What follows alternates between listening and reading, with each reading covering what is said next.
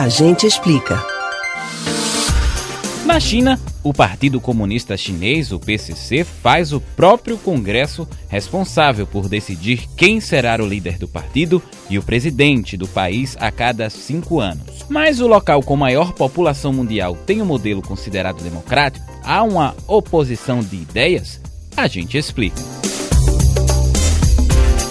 Neste ano, houve o 20 Congresso do Partido Comunista da China, PCC, no qual o presidente chinês Xi Jinping chegou ao terceiro mandato. No total, 2.296 delegados escolhidos pelas diferentes assembleias do partido, dos quais apenas 27% são mulheres, se reuniram a portas fechadas após uma cerimônia de abertura no Grande Salão do Povo em Pequim. Os delegados são responsáveis por nomear os pouco mais de 200 membros do Comitê Central do PCC. Por sua vez, este órgão elege o Biro Político, o grupo dirigente de 25 membros, incluindo o secretário-geral. O poder na China está concentrado no Comitê Permanente do Biro Político, um grupo de 5 a 9 líderes, em que a composição será anunciada em 23 de outubro um dia após o término do Congresso. A Comissão Militar Central, de 11 integrantes, fundamental pois controla o Exército, também será renovada, assim como a Comissão Central de Controle Disciplinar, que sanciona funcionários corruptos.